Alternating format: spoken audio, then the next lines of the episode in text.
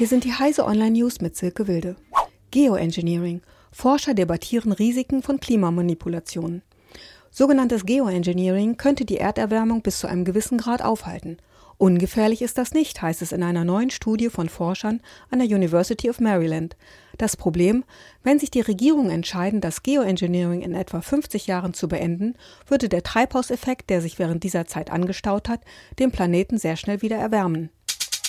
Google Manager keine Rücksicht auf Android-Partner bei Smartphones. Google stieg als Internetfirma nur zögerlich ins Gerätegeschäft ein. Doch jetzt will sich der Konzern fest im Geschäft mit Smartphones und anderen Geräten verankern.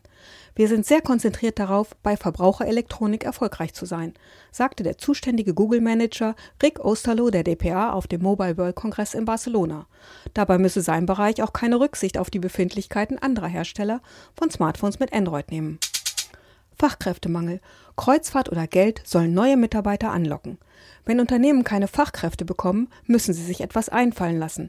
Mit Geld, Schiffsreisen, Smartphone oder einem coolen Video auf Facebook wollen sie neue Mitarbeiter für sich gewinnen. Nach einer Umfrage des Deutschen Industrie- und Handelskammertags sieht inzwischen mehr als jede zweite von rund 27.000 befragten Firmen ihr größtes Geschäftsrisiko im Fachkräftemangel. Besonders betroffen davon sind Mittelständler. Therapie mit Musik und jeder Menge Sensoren.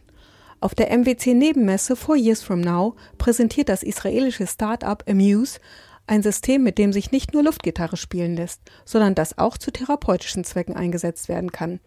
Gearbeitet wird an einer Lösung, die genug Anreize für Patienten schafft, um über einen längeren Zeitraum regelmäßig Übungen auszuführen.